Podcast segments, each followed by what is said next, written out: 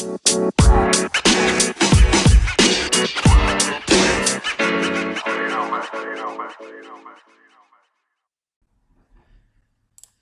hola amigos de Rifate Hoy, Rifate Hoy aquí saludamos por Instagram, saludamos también a la comunidad de Saskia y por supuesto también a las personas que nos están escuchando en el podcast de Rifate Hoy. Y pues bueno, hoy tenemos una invitada de lujo que para mí es un placer que esté, que esté aquí.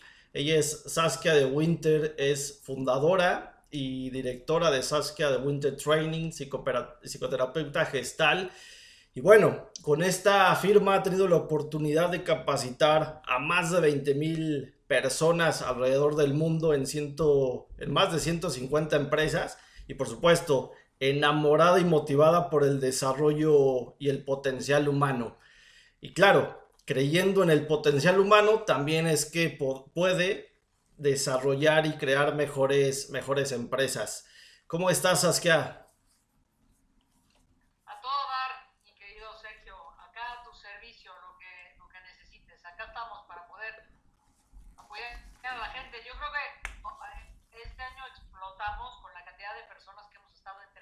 Claro.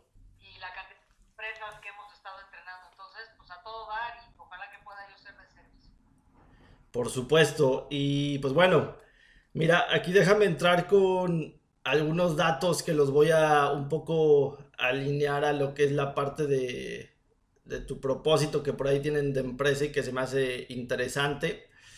Primero, aquí en Rifate hoy dejamos un poco el tema de la eh, del positivismo en exceso y nos enfocamos un poco más a la acción, ¿no? Ahora, mira, un artículo por ahí del Harvard Business Review que dice que es de propósito e impacto, menciona algo bien interesante y que solo el 20% de ejecutivos o directores de empresa tienen un propósito, digamos, sólido, ¿sí? que el 80% restante de las personas que trabajan ahí, pues a veces van, pero sin generar algún sentido o algún valor hacia sus vidas. Y aquí es donde entra el por qué y el para qué estás en este mundo, ¿no? Y tal vez tú aquí me lo puedas aclarar un poco con toda esa experiencia. Ahora, uno de cada tres personas, al menos en el 2018, querían o quieren emprender, pero lo que los detiene es totalmente el miedo y lo que se viene. El 72% de las nuevas generaciones quieren emprender. Y esto lo llevo, ¿y por qué lo menciono? Simplemente por el propósito que, ustedes tienen, que es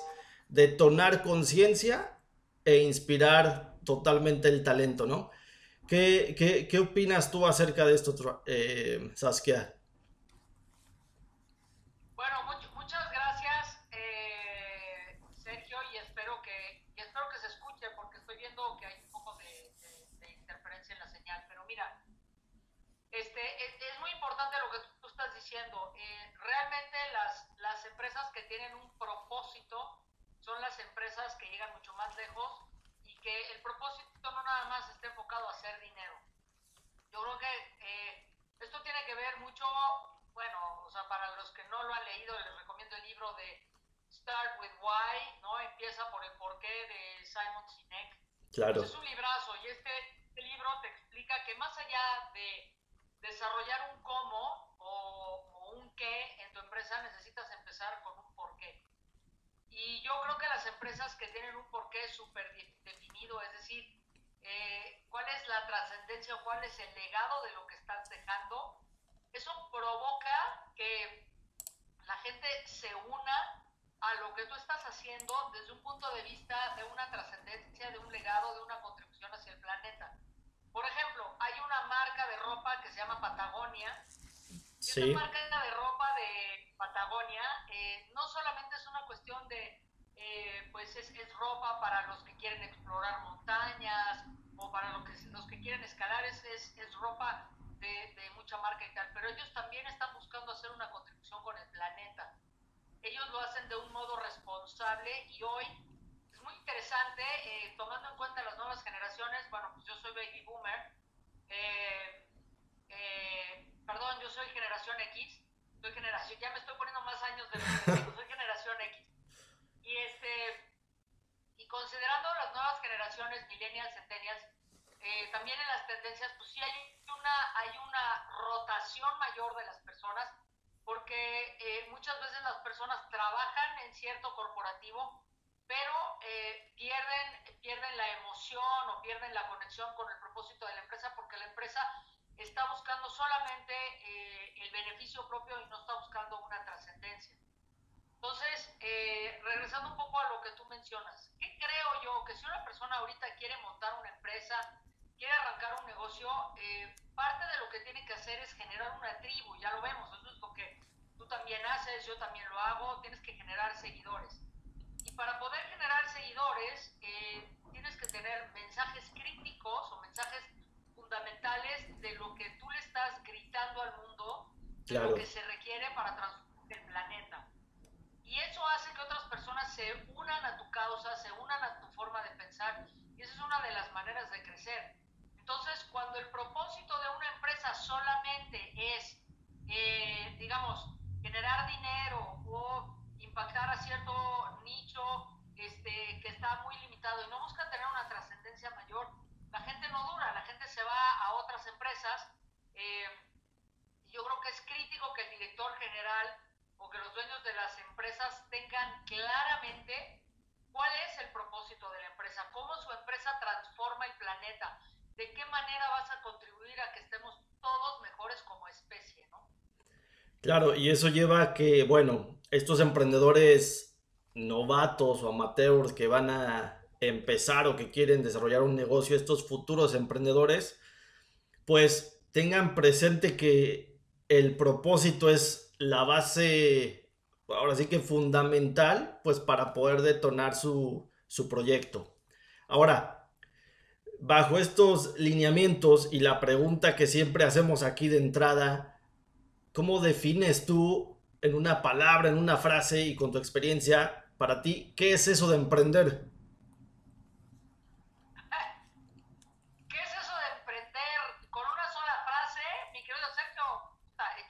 como tú la sientas. Lo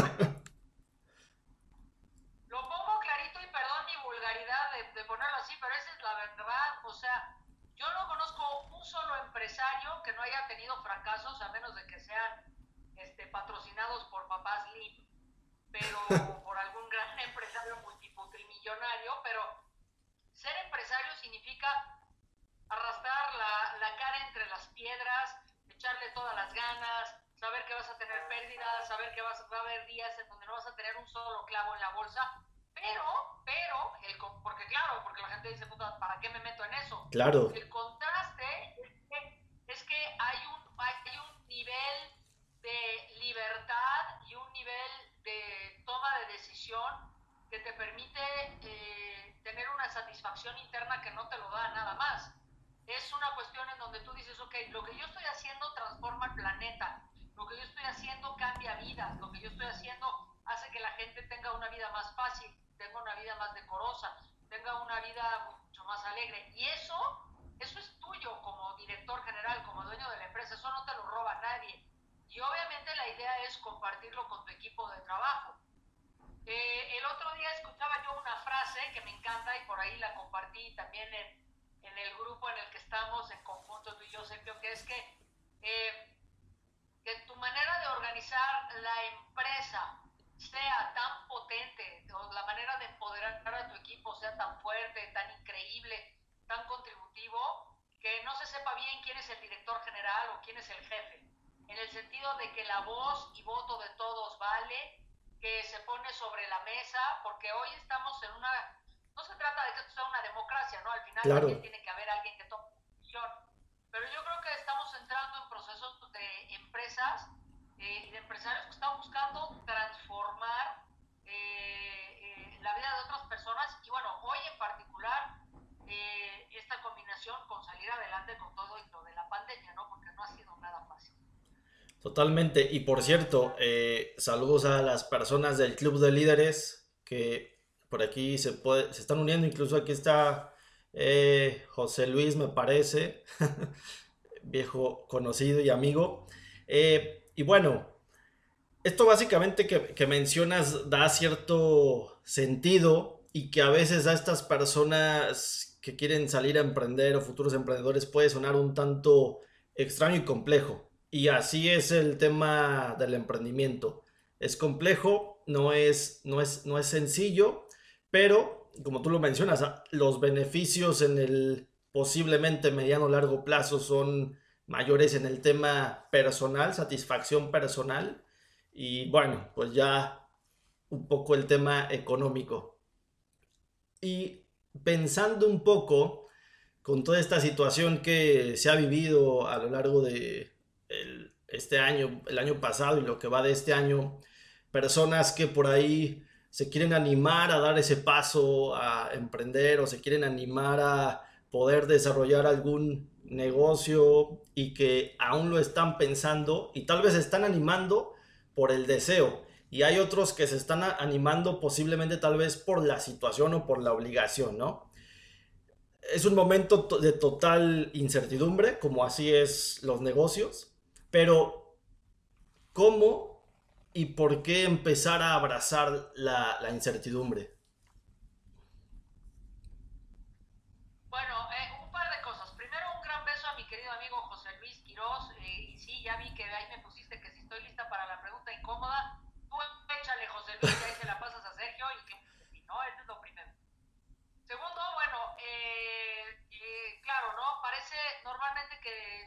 incertidumbre pues es, es, algo que normalmente la gente resiste.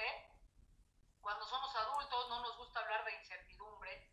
Eh, y yo lo que le digo a la gente es que se trata de sentirse cómodo o cómoda con la incertidumbre, con el no saber qué es lo que va a pasar. No es algo sencillo, es algo para practicarlo, pero en la medida en la que como ser humano yo me puedo sentir cómodo con la incertidumbre, entonces dejo de, perdón, dejo de tener un impulso natural querer controlar las cosas. Eh, y, en el, y en el espacio donde hay incertidumbre también hay una gran posibilidad de eh, considerar eh, posibilidades nuevas o de hacerlo diferente, en vez de querer hacer más de lo mismo o querer mantenerme en una línea de trabajo que no sé si hoy es algo que podemos seguir sosteniendo. Es decir, hoy la vida nos pone en un lugar de pandemia, hoy la vida nos pone en un lugar en donde eh, creo que lo que nos conviene es ser altamente flexibles, comprando que hay cosas que hay que, hay que poner piedras en el camino, hay que poner, se dice, stakes on the ground, o sea, poner pilares, ¿no? Que son de lo que voy, de, lo que me voy agarrando y con lo que voy construyendo, ¿no? Pero precisamente, Sergio, y, y, tú lo sabes, yo escribí un libro con respecto a la parte de la incertidumbre y cómo cómo la incertidumbre genera abundancia. Eh, acá está Ahí está. acá está el libro, ¿no? Y, y, este es un libro que publiqué eh, en noviembre del año pasado. Este es un libro que la gente puede conseguir con nosotros. Ahorita les paso sus datos.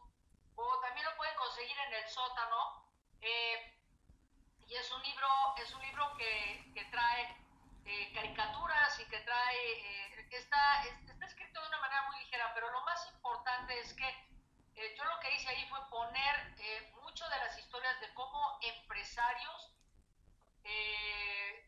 resolvieron los temas de la incertidumbre en sus vidas.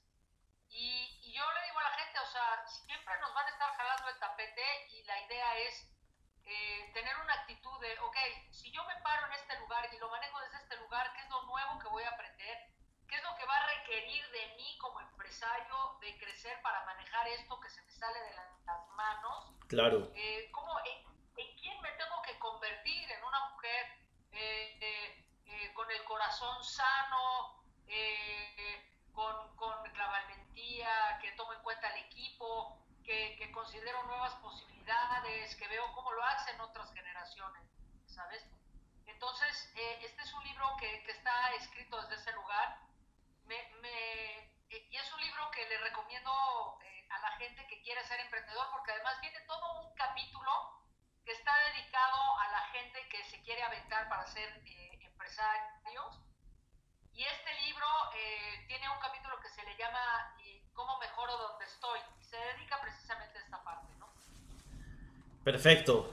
Entonces, básicamente el pasos a seguir por parte de una persona que, apenas se quiere aventar es la parte del propósito sin duda, pasar ahora a entender un poco más eh, la convivencia hacia la incertidumbre y por supuesto esa flexibilidad que se debe de tener.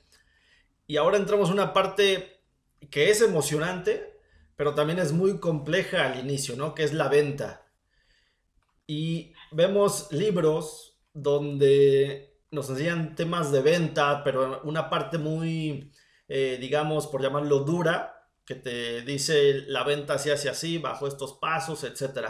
Pero cuando tú quieres salir a vender al inicio, estás con un problema en tus emociones y no sabes cómo empezar o cómo llegar a un cliente o cómo empezar a salir a demostrar tu producto, tu servicio. Y aquí yo lo, a mí me cayó mucho el 20, incluso lo he vivido cuando algunas ventas no se cierran, sí sientes cierta emoción, frustración, etcétera, ¿no? La matea, que tú tienes ese concepto y ahora, la pregunta sería, y para las personas que van a empezar, o que, ¿cómo, cómo, qué debe de hacer un emprendedor, ¿sí? Eh, que va empezando y que se quiere, y quiere empezar a vender, cómo prepararse desde la parte emocional para salir a vender. Y vender, me refiero desde empezar a abrir su local, desde la parte digital, lanzar algún pitch de venta, inversión, etcétera. ¿Cómo prepararse primero emocionalmente para ir a vender? Mándamelos a terapia. no, no, o sea, suena broma, pero la verdad es que, es que yo creo que estás tocando un punto que es crítico. Yo puedo tener el mejor producto del universo, yo puedo tener eh, la la gran idea que puede transformar al planeta Tierra y que me permite trabajar con Elon Musk. Yo puedo eh, tener este, recursos infinitos. Pero independientemente de eso, lo que hará una diferencia para que yo llegue a la meta o no tiene que ver con tener el corazón sano, trabajar en mi parte emocional y entender que eh, eso es el, no sé, ¿no? desde mi punto de vista es el, influyente más importante para tener los logros en la venta. Si yo soy una persona que me engancho con cualquier cosa mientras estoy fabricando mi producto estoy dando mi servicio, pues eso, eso se va a transmitir, eso se nota, eso, eso es este, eso es algo que afecta. Entonces, la gente, muchos de los empresarios con los que yo he tenido la fortuna de trabajar y emprendedores, eh, digamos, el, el, el, punto principal por el que comienzo, pues sí, esa es la parte emocional y sin duda alguna la parte de la confianza. O sea, el primer paso para aventarte a lo que tú quieras es la confianza y cuando la confianza está destrozada, bueno, necesitas tomarte un tiempo para reconstruirla, para volver a empezar y para volver a estar desde un lugar empoderado. Y la confianza se construye día a día, la, no solamente la confianza en terceros, sino la autoconfianza, la confianza en ti. Y se vale que hayas tenido en la vida la, la, confianza destrozada. O sea, yo no digo que seamos perfectos, a lo mejor hice algo en mi vida en donde, en donde ya no confío en mí, en donde, en donde tengo inseguridad, en donde tengo cuestionamientos o, por ejemplo, ¿no? Este, a lo mejor has tenido pérdidas muy fuertes. Yo este año con la pandemia he tenido pérdidas brutales. Inclusive falleció mi mamá antes del COVID y otras cosas. Y entonces pues entré en procesos emocionales muy fuertes. Yo lo que te puedo decir, y lo sigo trabajando, es que hay una cuestión en donde eh, puedo acercarme a profesionales de la parte emocional. Como tú sabes, 80 horas de video, de contenido en nuestro canal de YouTube. Para la gente que no nos conoce, pueden entrar al canal de YouTube de Sasuke de Winter Trading. Y, es, y, y ahí puedes encontrar temas de ansiedad, de empatía, de cómo mejorar la productividad, qué pasa si ahorita no tienes trabajo, eh, ahorita, por ejemplo, la última transmisión lo hizo, lo hizo Anchi Jungo, que es mi socia, y ella, ella transmitió este, qué pasa, ¿no? Todas esas metas que nos prometemos y que año con año no hacemos nada. Claro. Este, y hay diferentes temas. Y yo, o sea, si me preguntas a mí es, ok, los tres puntos principales para, para ser ¿no? ¿Qué se necesita para ser empresario? Híjole, ponte a estudiar, ponte a estudiar, para que no hagas lo que hace todo el mundo, por tienes que hacer algo, por lo menos en alguna región que no exista, o, no, ponerse a estudiar. Segundo, evidentemente pues ponerte a trabajar en ti, eh, de nuevo, ¿no? Tener una mente eh, que te apoye, una mente conectada con tu corazón y sanar tu corazón.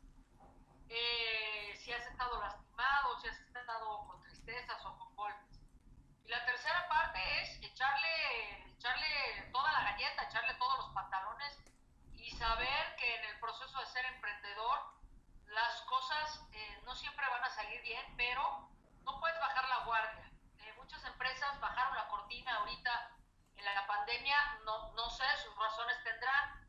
Y yo lo que te puedo decir es que eh, lo que hace lo que hace realmente ponerte en un lugar distinto es que a pesar de las, de las crisis y a pesar de las situaciones críticas y a pesar de que no tengas un peso en la bolsa, es seguir.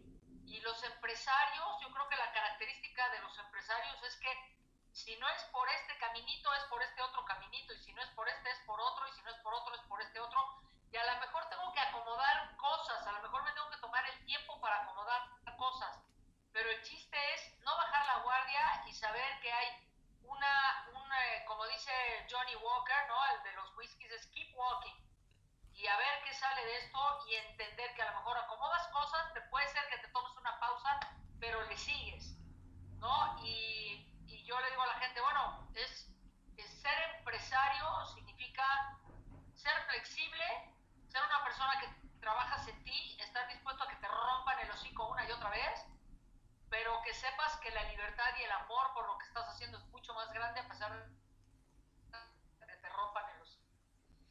Ahora, puede ser que ni te rompan el hocico, ¿eh? ¿Sabes? O sea, a mí sí me han roto el hocico, pero la verdad es que no me la han roto tantas veces como yo hubiera esperado. La verdad es que yo he zafado. Claro. No, me quejo, la verdad que no he tenido papita. Perfecto. Y mira, aquí hay una pregunta de las preguntas rudas ya por parte de, de José Luis y menciona, hay, una, hay, un, hay un libro de Véndele a la mente, Véndele a la mente y no a la gente de Jürgen Klarich. Alguna vez dijiste que no estabas de acuerdo, ¿por qué?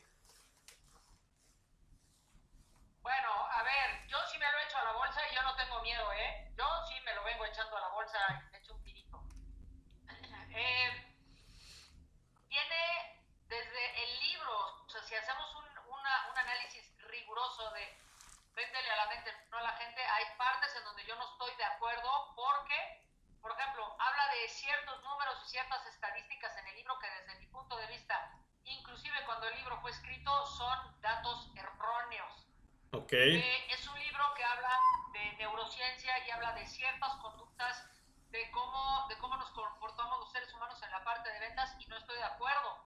Eh, inclusive me parece, y lo debo de tener por ahí en alguna página marcado, hay una parte en donde donde el autor del libro, que ya todos sabemos quién es el autor del libro, dice que, que las mujeres tenemos cierto tipo de cerebro en donde no nos conviene dedicarnos a la ingeniería o a las cosas que tienen que ver con matemática porque no damos el ancho.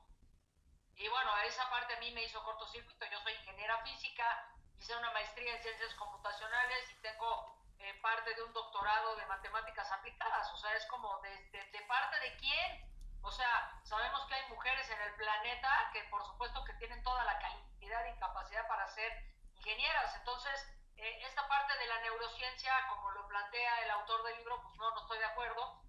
Y no es un libro que a mí me gusta. Evidentemente sí, tiene algunas partes que pueden ser interesantes, pero francamente es un libro que me pone en tela de duda, eh, en donde yo estoy viendo que tiene errores y en donde eh, emite su opinión en donde las mujeres no nos podemos dedicar a eso, pues yo sí lo cuestiono.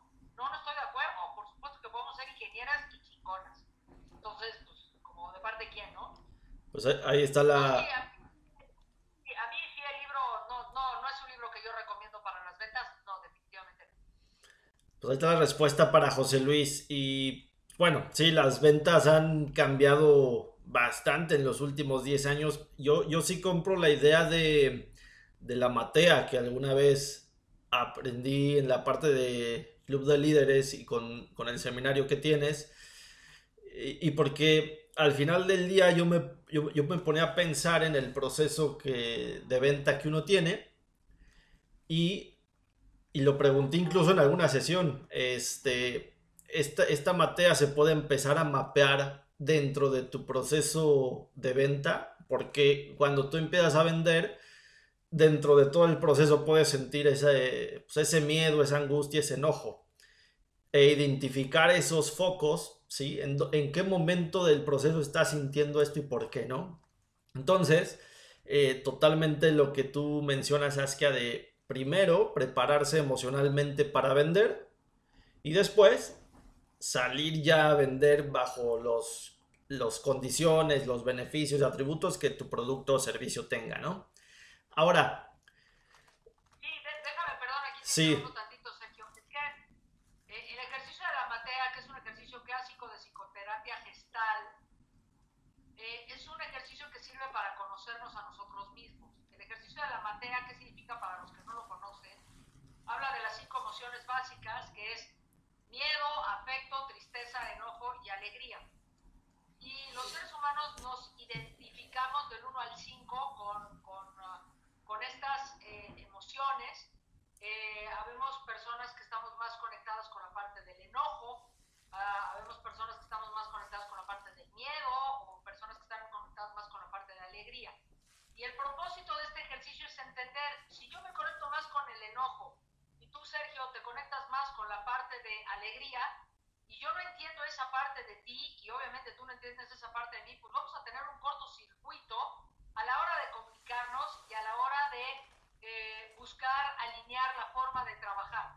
Y lo mismo pasa en el proceso de la venta. Entonces, si yo sé que yo soy una persona que estoy muy conectada, por ejemplo, con la parte del miedo, que ¿qué quiere decir el miedo? El miedo no necesariamente quiere decir que, que soy una persona medio miedosa. Lo que quiere decir cuando yo siento miedo es que estoy sintiendo una falta de protección. A lo mejor porque lo aprendí de niña o porque siento que ahorita estoy desprotegida.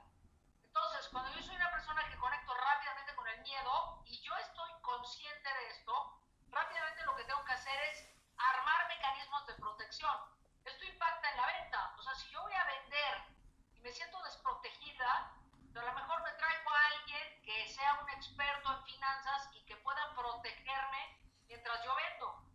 O si yo conecto rápidamente con el miedo y me siento desprotegida, ¿qué es lo que yo tengo que hacer para prepararme antes de entrarle a la venta? A lo mejor tengo que conocer más la compañía, a lo mejor tengo que saber más de la competencia, a lo mejor tengo que saber más de la persona con la que yo voy a hablar para que yo entre en el desde un lugar mucho más protegida. Y así es con las cinco emociones. Entonces, no quiere decir que yo sea enojona o que yo sea miedosa o que yo sea depresiva. Lo que quiere decir es que las cinco emociones básicas me transmiten un mensaje de lo que yo tengo que hacer para poder trabajar de una manera mucho más potente en todos los, todas las áreas de mi vida.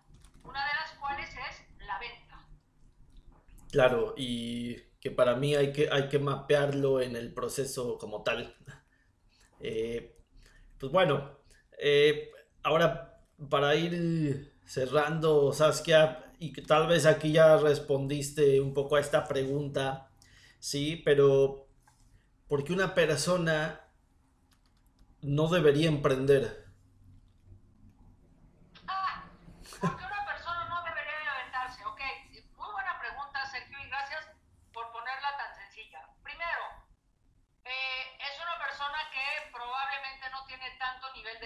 Resiliencia y entonces toca trabajar la resiliencia.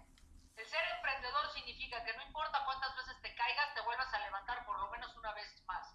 Entonces, las personas que se reconocen a sí mismas como no tan resilientes, pues no les recomendaría ser empresarios.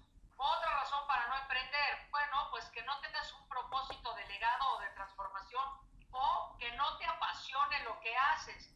Si tú vas a estar haciendo cosas que no amas, que no adoras, que no te prenden, que no te, que no te emocionan, pues la neta, mejor ni emprendas.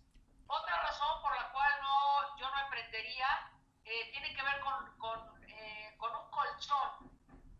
Eh, el, el colchón, la parte de los recursos, puede ser que no tengas el dinero suficiente, pero tienes que tener algún tipo de padrino, madrina, alguna persona que te eche la mano, que es importante eso. sí, algún padrino que diga, a ver, órale, éntrale caes muy fuerte yo te cacho. Eh, y la otra razón por la cual yo le diría a la gente no emprendas es que se hacen por dinero tarde que temprano se mueren. Y yo le diría a la gente, si ese es tu propósito principal, mejor no emprendas y mejor búscate una, una chamba que te pague muchísimo dinero. No quiere decir que emprendiendo no puedas ganar mucha lana, claro que sí. Pero si ese es tu propósito principal, yo te diría, si esa es tu primera razón de aventarte a poner un negocio, no auguro, no auguro un buen resultado, ¿no? Ahí está. Por ahí hay otra pregunta, mi Perfecto. querido. Sergio, no sé si hay tiempo. Sí, este, a ver, ¿quién? Naomi, creo que está preguntando. A ver. Dice Naomi Per, dice, hola Naomi, dice Saskia, ¿cuál crees que es el activo principal de un emprendedor? Eh, valentía, ser muy valiente. Se requiere aguantar los batazos en la jeta. Totalmente. Sí, porque no sabes si te va a caer una pandemia, si te van a asaltar, si tú, si tienes este alguien en el equipo que se roban tu- tus ideas, de- o sea, y es, no importa todas las veces que te caigas, es como yo le digo a mi equipo, nosotros tenemos una frase en el equipo y la verdad es que siempre la usamos cuando las cosas se ponen rudas, yo les platico de la anécdota y les recomiendo esto a la gente, que vean la película de Winston Churchill, eh, y que conozcan un poco la vida de Winston Churchill, porque él un día durante la Segunda Guerra Mundial ellos estaban a punto de ser invadidos por los alemanes, por los nazis, por el ejército de Hitler. Y Winston Churchill se puso en el micrófono y transmitió a todo el pueblo inglés y les dijo así, We will never surrender. Nunca nos vamos a rendir, nos vamos a morir en la raya. Y también Winston Churchill hablaba de que se trata de poner sangre, sudor y lágrimas, de ahí viene esa frase, viene también de él y se trata de, pues de saber que no es una carga, que no es una chinga, que no es un pesar, es un privilegio hacer lo que tengas que o, o- o gozar, ¿no? Tener que fabricar de nuevo, tener que cambiar tu proceso de innovación, tener que, que sacar de tu propio dinero para pagarle a alguien más, eso yo lo he hecho cantidad de veces en donde yo saco de mis propios ahorros para saber que mi equipo esté eh, protegido. Y eso es parte de lo que hace un emprendedor. Un emprendedor es como, bueno, pues cuando no hay lana tengo que sacar de mi bolsillo y ni modo. Y así es, es cuidar al equipo. Entonces, valentía, yo, yo pensaría que es valentía. Así es, y ahí está la, la respuesta. Eh, pues bueno, eh, sabes que te agradezco. No sé si por ahí tú ves alguna otra pregunta. Este. Aquí. Bueno, pues un último comentario, mi querido Sergio. Muchas gracias Claro. a la gente que, que se está conectando con nosotros. Yo le diría a la gente, eh, acércate a Sergio, acércate a nosotros, acércate a Rífate hoy, acércate a nosotros. Están todos los, eh, por ahí están también los teléfonos, está también Mariana Luna, que es parte del equipo que se conectó ahora en la transmisión. Acércate a nosotros, a conocernos, están todas las transmisiones de YouTube. Tenemos de nuevo más de 80 horas de contenido gratis para ti. Hacemos transmisiones cada 15 días los martes por ah, Facebook Live y por YouTube. Y bueno, pues hay que apoyar a Sergio para que en vez de que tenga 15 personas, que tenga más. Muchas gracias. Muchas gracias, Saskia. Y pues bueno, a, a, a los que nos están escuchando en el podcast, nos despedimos con esta entrevista de emprendedores y empresarios que se la han rifado y deseando que hayas obtenido alguna, alguna acción de inspiración para poder hacer eso que tú quieres emprender realidad. Por aquí te mando un saludo y nos escuchamos en el siguiente capítulo de Rífate Hoy. Muchas gracias.